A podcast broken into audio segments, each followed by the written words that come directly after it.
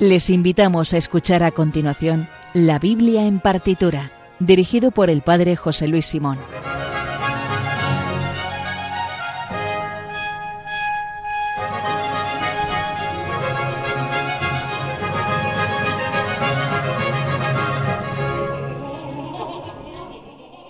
Pues bienvenidos si nos escuchas en directo, si nos escuchas en diferido, si nos escuchas en podcast en cualquiera de las decenas de plataformas en las que se está colgado este estará colgado este programa a partir de ahora, la Biblia en partitura en Radio María. ¿Qué tal, Sergio? Muy buenas, bienvenidos a la Biblia en partitura. Eh, José, buenas, ¿qué tal? Hola, buenas. Hola a todos. ¿Con qué selección de música vamos hoy? Bueno, pues vamos a ver un poquito de todo, pero... A ver, no a escuchar, a estamos en la radio. Estamos José. en la radio, vamos a escuchar un poquito de todo. Vamos a escuchar a Händel, a Bach, a Beethoven, a Strauss, a Mozart, o sea que tenemos aquí un popurrí, Bueno, pero tiene un elemento común, ¿no? Las obras que vamos a escuchar. ¿Cuáles son músicos. Que son músicos, Que son bueno, músicos, claro. Que han, es- Está que- gracioso que han es- y que han es- han escrito padre. música inspirada en la Biblia. Muy bien. Llámame loco. Sí, sí, efectivamente vamos a escuchar algunas obras, bueno, son todas inspiradas en la Biblia, pero son algunas obras suyas que son todas instrumentales, es por eso que lo traemos así, todas las obras instrumentales. La para- selección, o sea, y no vamos a, Madre a escuchar mía. ni un solo coro, con lo que nos gusta aquí un coro. Nos no vamos a escuchar ni un aria, ni un coro, ningún nada, sino que todo música instrumental, pero claro, inspirada en la Biblia.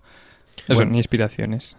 Bueno, y como siempre recuerden que el Twitter del programa es arroba bibliaartitura, donde también pueden escribirnos para hacernos una petición, dedicatoria o recomendación y además tienen la lista de obras que vamos a escuchar a continuación. También pueden ponerse en contacto con nosotros en el mail la biblia. Bueno, pues entonces, dicho lo cual, comenzamos en Radio María, la Biblia en partitura, versión instrumental.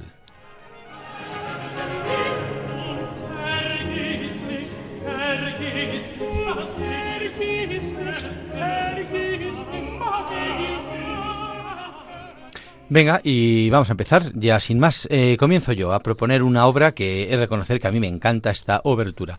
Bueno, eh, realmente hemos escuchado ya varios oratorios de Händel, eh, todos los oratorios están inspirados, la mayor parte de ellos en la Biblia. Y todos sí que tienen un denominador común que empiezan con una obertura instrumental, igual que la ópera normalmente empieza con una obertura instrumental, el género del oratorio musicalmente muy similar también. Entonces vamos a escuchar el- la, eh, obertura del Oratorio Salomón, que todavía yo creo que no hemos pro- pro- programado ninguna obra del Oratorio Salomón. Ah, bueno, no, perdón, sí, la, Reina de Saba del Oratorio Salomón hace muy pocos programas. Pero no sé si la obertura yo creo que no la hemos escuchado nunca. Bueno, pues este oratorio que tiene número de catálogo HWV 67, estrenado por Händel el 17 de marzo de 1749, está inspirado en el relato de Salomón. Tiene tres partes. En la primera se habla de la construcción del templo famosísimo de Salomón.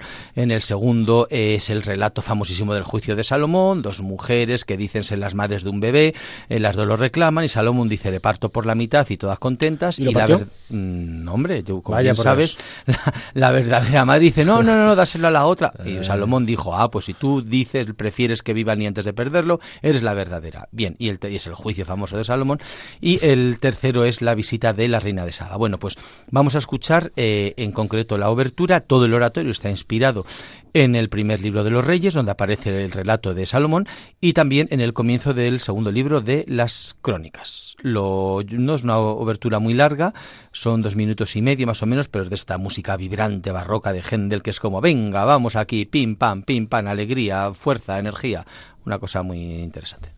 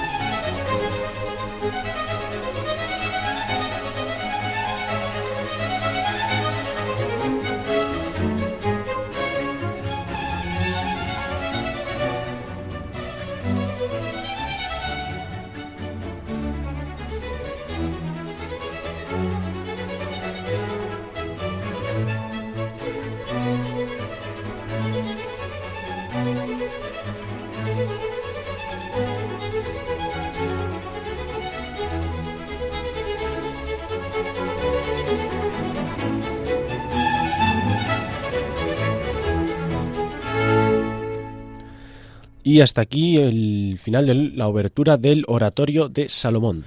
Que dura cinco minutos, que he dicho yo Cinco dos, minutos. dos y medio, pero dura cinco minutos. De esta manera, con esta obertura, comenzaba tan alegre, tan jovial, tan así, tan chimpante, empezaba el oratorio Salomón de Händel. Va a ser una manera, una buena manera de comenzar y Händel, bueno, que siempre nos gusta. Ahora yo os traigo una cosa que, bueno, una obra que dura, sí dura dos minutos y medio Ahora aproximadamente. sí, ¿no? Ahora sí. Ahora sí. Vamos a escuchar el primer movimiento de la BWV 106, que es una sonatina de una cantata. Las, sabemos que las cantatas se llaman así cantatas porque son para ser cantadas, pero hoy como estamos con obras A instrumentales... diferencia de las sonatas que eran para ser interpretadas con música. Entonces sonatas es solamente porque suenan, es decir, porque se tocan en instrumentos y vamos a escuchar una sonatina. Entonces eh, el conjunto total de esta obra es la primera cantata que se conserva de Bach. Si escuchamos todas las partes sería la primera de Bach. El primer movimiento entonces el que vamos a escuchar es instrumental. La, instrumenta- la instrumentación es inusual porque normalmente, bueno, como sabemos que es la primera, normalmente Bach utiliza pues todo lo eh, posible, todos los instrumentos posibles, todas las voces posibles, pero no hay violines, hay dos flautas dulces y dos violas da gamba, que es- son las que dan el sonido suave, el sonido reconfo- reconfortante que vamos a escuchar. Entonces, ¿podríamos decir que es casi celestial? Pues probablemente, porque en toda esta sonata podemos encontrar casi que toda la Biblia, ¿no? Tenemos un poquito de todo, un poquito de los hechos, un poquito de los salmos. En concreto, en esta cantata, que se, titula La hora de Dios es la mejor de todas, cita Bach. En el resto de los movimientos, a partir del segundo, este no, porque hemos elegido solo los instrumentales, cita. Eh, Hechos 17, 28, el Salmo 90, versículo 12, Isaías 38, versículo 1, el Salmo 14, versículo 18, Apocalipsis 22, versículo 20, el Salmo 31, versículo 6, Lucas 23, versículo 40 y 3. Todas esas citas están en esta cantata, pero efectivamente nos vamos solo con el primer movimiento instrumental. O sea que tenemos libros proféticos, libros eh, de los bueno de los salmos o poéticos, evangelios y también ya apocal- apocalipsis. O sea que tenemos un poquito de todo. Vamos a ver cómo sería este primer movimiento o sonatina.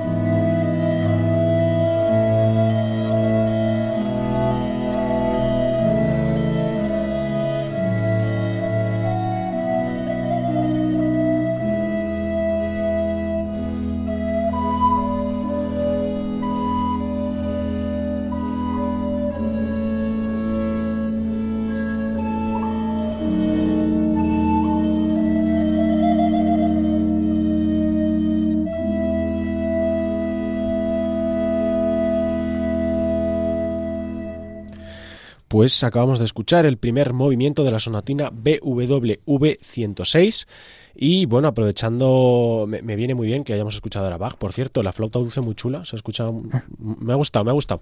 Em, vamos a escuchar el movimiento BWV 244 de que es el, el último movimiento de la Pasión según San Mateo. Eh, vamos a iniciar mi microespacio, el que me dejó eh, de buena fe el padre José Luis. Así que, eh, bueno, de nuevo se lo vuelvo a agradecer. Gracias, padre. Nada, un ¿Lo placer. iniciamos? Sí, Nos gusta, empezamos, venga. Venga, pues lo iniciamos.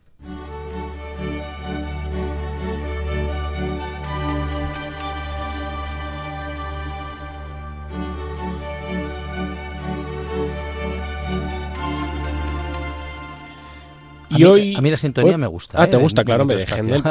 Händel, Quieras que no, es que nos está bien, o sea, melodía estás bien. Händel y Bach, ya sabemos que... Ya sabemos que vamos a escuchar ahora una música inspirada en la Biblia que aparece en algo de la cultura actual. Exactamente, hoy mi microsección la llamo eh, Todo al Rojo. Todo al rojo, eso es una Todo al apuesta. rojo. Fíjate, sí, son apuestas. Es una, es una pista, ¿no? Porque vamos a poner como Yo, siempre... yo me apuesto a que no la acierto, a que no la descubro. Yo también me uno. pues estamos muy chisposos. No sé por qué.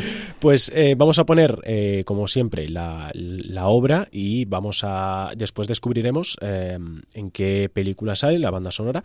Y bueno, son todo pistas. Se llama todo al rojo por algo. Bueno, decía que traigo la última parte, el coral eh, número 78 de la Pasión según San Mateo. Y lo Muy leo. bien, nos gusta. Siempre a favor de Bach. Nos Siempre gusta. a favor de sí. Bach, sí, nos gusta. Llorando nos postramos ante su sepulcro para decirte, descansa, descansa dulcemente. Descansad, miembros abatidos, descansad, descansad dulcemente. Vuestra tumba y su lápida serán como lecho para las angustiadas conciencias y lugar de reposo para las almas. Felices son tus ojos, que se cierran al fin. Y para dar alguna pistilla, ¿no? Porque es que es complicado las cosas como son, pues eh, vamos a decir que eh, es una película, la, banda sonora en la que sale, protagonizada por Robert De Niro y Sharon Stone, y la película es de 1995 y es de un director muy famoso. Paso palabra. Bueno, palabras, pues, 1995. Vamos a ir pensando entonces este coral. Id pensando en el coral. coral, En 1995 ya había nacido el padre. Bueno, y con esta pullita empezamos el coral.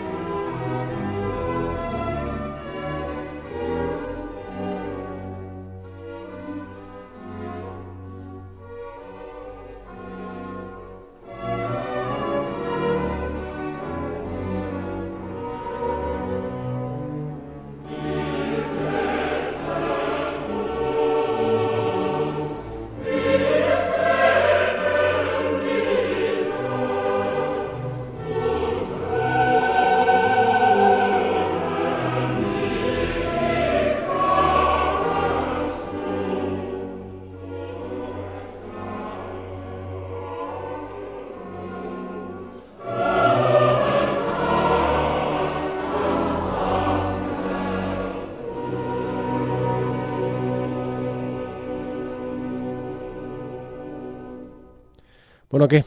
¿Qué me decís? Yo, ¿Caís? ¿Caís? yo solamente caigo, creo recordar, igual algún oyente también se acuerda de esto, yo creo recordar de pequeño que había en la televisión era algo así como momentos musicales y era como si fuera como mo- pues lo que duraba esta obra y mientras proyectaban eh, obras yo creo que del Museo del Prado y creo recordar esta obra en uno de esos momentos creo recordar con algún calvario alguna crucifixión y escuchar este coral que es como de las primeras melodías de música clásica que yo tengo registradas pero me temo que no es una película que no te hacía No es una película, no hacemos referencia a eso, pero oye, está bien, vamos a investigarlo, oye, ¿por qué no? Yo Por creo, algún oyente seguro que eh, se acuerda de algo, algo parecido. No, pero no la verdad que en película yo no recuerdo, no, no tengo esta registrada. Yo de Bach tengo registradas el aria de la tercera suite para orquesta que aparece en la película Seven.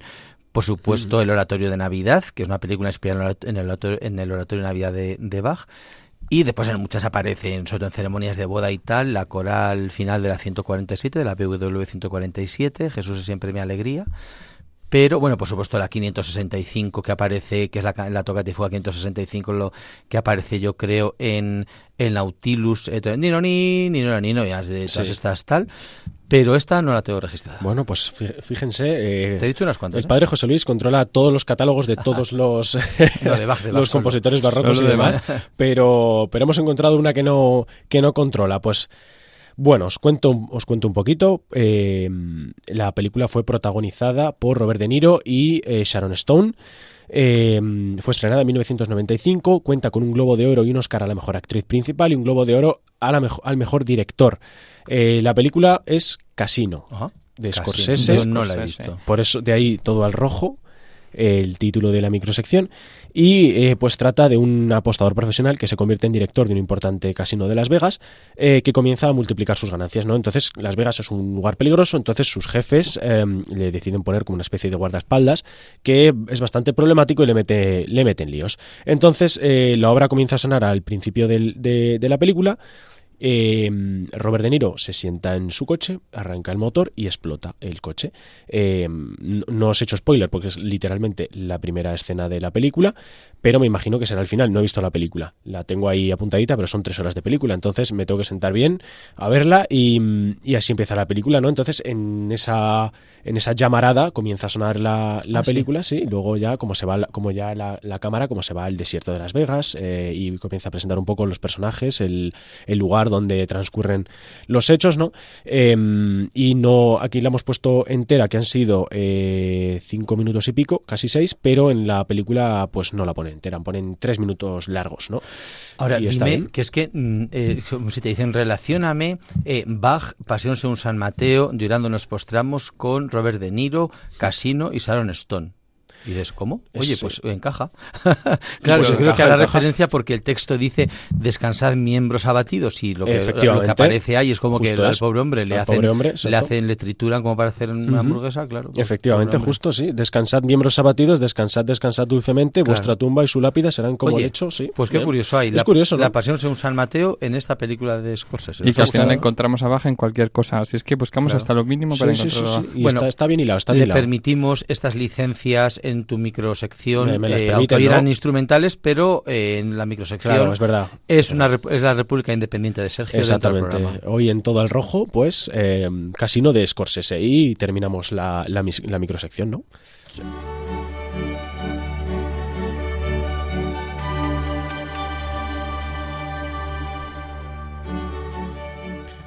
Bueno, pues vamos a cambiar un poco el tercio. Tú quieres microsección, hijo José. Bueno, bueno, a lo mejor, a lo mejor hacemos. Vamos a volver al instrumental, Sergio, que tú te vas por los derroteros y yo sigo Perdón, aquí. Perdón. Lo que pasa es que traigo a Beethoven, no sé qué tal nos va Nos Beethoven. gusta Beethoven. hay, que, bueno. hay que descubrir en alguna película o en algún anuncio de detergentes o algo. ¿no? Bueno, pues a lo mejor, a lo mejor. Pero vamos a hablar un poco más del Cristo en el Monte de los Olivos, que es el OP 85. Es el único oratorio que compuso Beethoven, el único oratorio que compuso. Aunque nuestros amables eh, escuchantes son muy inteligentes, pero se dan cuenta cómo hilamos todo. O sea, es todo música instrumental. Empezamos con una cantata de Bach, la microsección de Sergio tiene que ver con Bach, que nos une con, la paseo- con la pasión según San Mateo. Y continuamos con Beethoven, con el momento también narrado de la pasión según San Mateo, que es el Monte de los Olivos. Si es que está todo tan En realidad no sale todo de pura chiripa, pero No, José no, Luis no. Quiere sacar pecho. Esto está todo muy hilado. Está todo hilado. Está todo muy sí, hilado. Por detrás hay trabajo, hay trabajo. El caso es que Beethoven compuso este oratorio cuando en un momento en el que no, bueno, que no se solían componer estas eh, estas obras y de hecho el punto de referencia habían sido los grandes oratorios compuestos. En este caso, eh, Beethoven se inspiró en Haydn. El libreto fue construido en dos partes, basadas en los pasajes de los evangelios que narran las escenas de la oración de Jesús en el huerto y el arresto, el arresto también por parte de las autoridades político-religiosas de Jerusalén. Eh, vamos a escuchar esta primera parte, que es la introducción instrumental, que es la... Bueno, ahí podemos ver o podemos intuir la aceptación por parte de Jesús de su destino. Eh, sabemos que en el Evangelio Jesús le dice a Dios que a, a su Padre que, bueno, pues que si quiere que pase este cáliz o que tenga que beber este cáliz, que sea su voluntad y no la de y la- no la del Hijo. Entonces, pues él acepta este sufrimiento, este destino que le, que le toca y eh, lo podemos escuchar en esta in- introducción. Como digo, es instrumental y cada uno tenemos que pues vislumbrar un poco o eh, imaginarnos cómo sería la escena de eh, Cristo en el Monte de los Olivos, la oración en el huerto y todo esto. Vamos a escuchar a Beethoven entonces.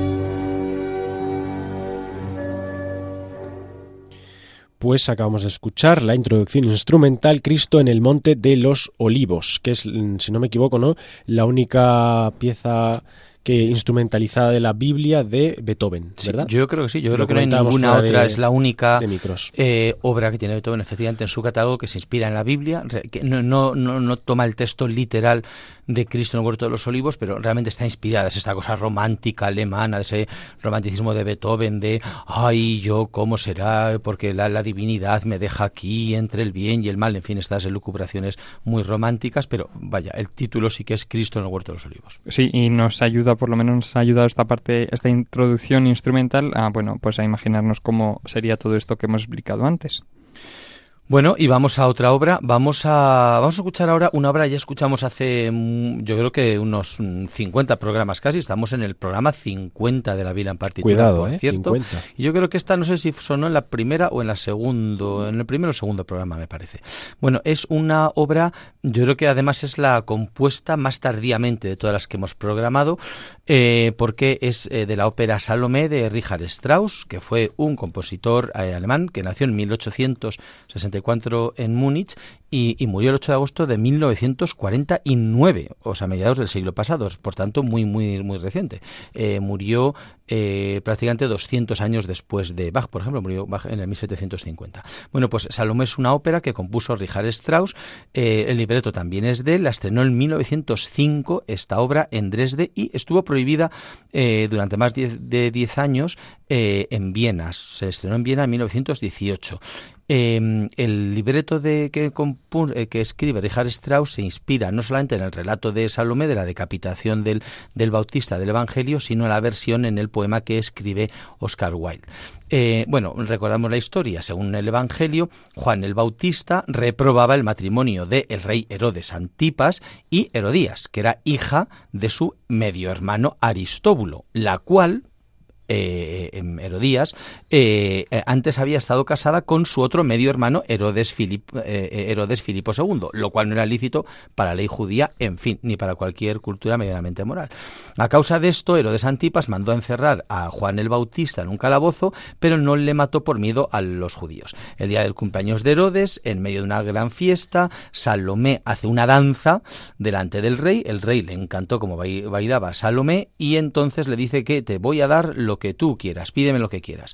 Y aconsejada por su madre, Salomé le dice, pues dame la cabeza de Juan el Bautista.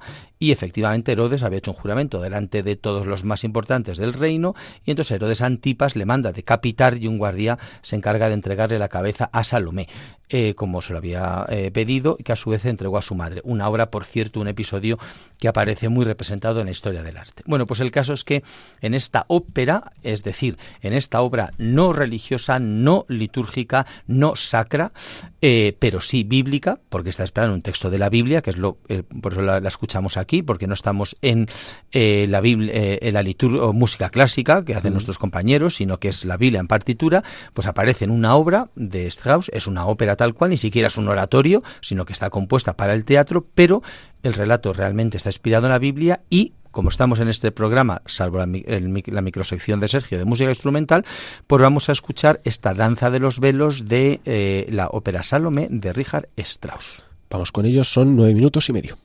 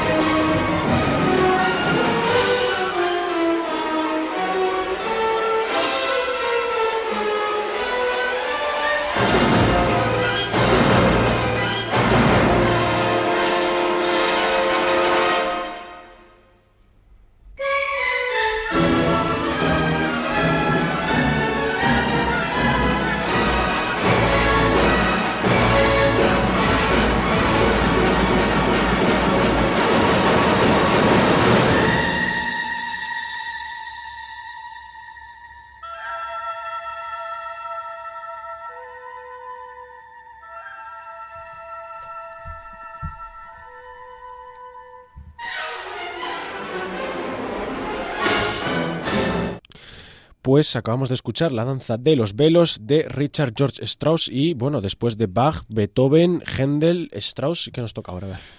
Muy coral el programa, ¿eh? creo que, José. Bueno, podemos ir con Mozart, que es lo- Mozart. lo, que hemos dicho al principio, ¿no? Que Nos faltaba Mozart. Mozart aquí Claro, un poquito. Es verdad, es verdad. Vamos a escuchar entonces la abertura de Betulia Liberada, el oratorio inspirado en el libro de Judith, que esta es una de las primeras obras de Mozart, es el Kegel 118. Y bueno, vamos a escuchar que eh, en la obra completa, digamos, es para solistas, orquesta y coro, pero por supuesto vamos a escuchar una parte instrumental. De hecho, en la primera temporada de La Biblia en partitura programamos entero este oratorio. Es de las, de las obras menos conocidas o menos representadas, al menos de Mozart, una de estas que escribió medio la- en la adolescencia. Pero es verdad que en la obertura tiene, yo creo que todo él. Bueno, eh, yo- es muy interesante escucharla des- después de, de esta obra que, que- que acabamos de oír. Y, y- y yo creo que escuchando en conjunto todas las obras vemos todos los distintos géneros, ¿no? Desde el barroco, esta música que decías, José, eh, antes de Strauss, que es música como muy casilla de banda sonora. Podría ser una banda sonora, ¿no? De una escena que es como muy esa escena oriental, podría ser de Aladdin, yo que Sí, sé. sí, sí. Sí, de sí, repente. y ahora, sin embargo, volvemos al clasicismo, al clasicismo mozartiano, con una obra como mucho más, con una música muy distinta, pero también muy interesante. Es muy larga, Sergio, que- Eh, cuatro minutos. Oye, con 15 años la compuso. ¿Qué, Sí, qué- sí, qué sí. estabais haciendo vosotros con 15 años? Bueno, Pues yo seguramente que montar en bici y poco más. Ah, bueno. Y y la compuso, supongo. la compuso con 15 años, pero nunca se interpretó en su vida. Ah, ah. Durante su vida no se interpretó Vaya. nunca, se interpreta después. Joder, qué frustrante, ¿no? Así que bueno. Trabajar, trabajar para nada. Con No sé 15 para qué hago yo esto. Es como 15 si estuviéramos hablando para nadie. Soy ¿no? un genio y no me hacéis caso. Exactamente. como- bueno, pues lo escuchamos.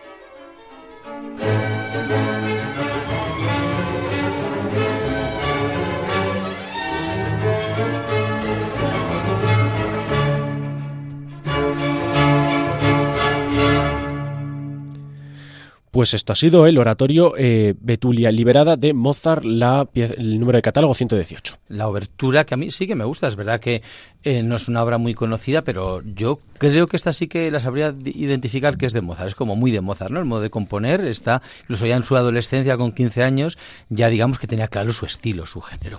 Él la escuchó en su cabeza, no la escuchó, claro, eh, interpretada, pero bueno, vemos la diferencia también en lo que decíamos, las óperas o bandas sonoras que prácticamente la que hemos escuchado antes se y aquí traemos a Mozart, que Mozart es distinto, Mozart es, es un genio, pero de la música clásica, no, Eh, no es no, otro no. Bueno, música clásica además en el sentido más, más literal de clasicismo, que es la periodo eso entre el barroco y el romanticismo, lo más ahí súper clasicista y súper tal. Y, y, y volver a recordar que Betulia Liberada es, es, eh, antes hablábamos de una de las escenas que aparece más en el arte, que es el momento de la cabeza de Salomé con Juan, la cabeza Juan, el- Juan Juan Bautista, y otra de los grandes personajes en el arte también es Judith, que aparece sobre todo a partir del Renacimiento, Judith como la banderada de una mujer mm, eh, fuerte y demás, que hace una gran proeza y que se enfrenta a un contexto pues muy de belicoso, muy complejo, muy tal, y es una mujer la que hay con su astucia, con su ingenio y demás, que, que, libera a- al, pueblo de una situación muy, muy complicada. Y esto no es una relectura posterior, decir, ay, pues vamos a redescubrir mujer. No, no, que esto aparece en la Biblia, aparece, hay un libro que se llama Judith, que la protagonista es Judith, que es ella, no es que haya, que antes se llamaba el libro Holofernes, ya se ha rebautizado por Judith. No, ya la Biblia aparecía con el nombre de la mujer y como una, eh, pues lo que diríamos, una heroína maravillosa y una salvadora realmente del, del pueblo. Entonces Mozart, entre otros, la dedicó este oratorio, no es el único, pero le dedicó este oratorio. Pues mira qué interesante.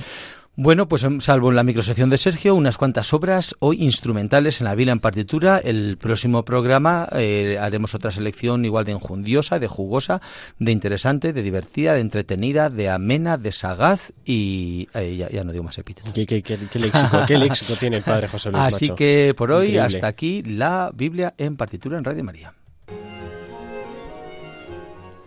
Y como saben, pueden volverlo a escuchar íntegramente en el podcast que se encuentra tanto en la web de Radio María, radiomaria.es, como en la aplicación de la radio que pueden descargarse gratuitamente. En el Twitter del programa, que es arroba bibliaartitura, pueden escribirnos para hacernos una petición, dedicatoria o recomendación. Y además tienen la lista de obras que acabamos de escuchar. También pueden ponerse en contacto con el programa en el mail la biblia o por correo postal en la dirección Paseo de Lanceros 2, primera planta 28024 Madrid. Recuerden que también en Radio María pueden escuchar el programa Música de Dios sobre música sacra o litúrgica con el padre Eusebio Guindano y Clásica en Radio María, una semana con José Vicente Molina y otra con María José López. Sean buenos y si no, confiésense. Muchas gracias y hasta la próxima.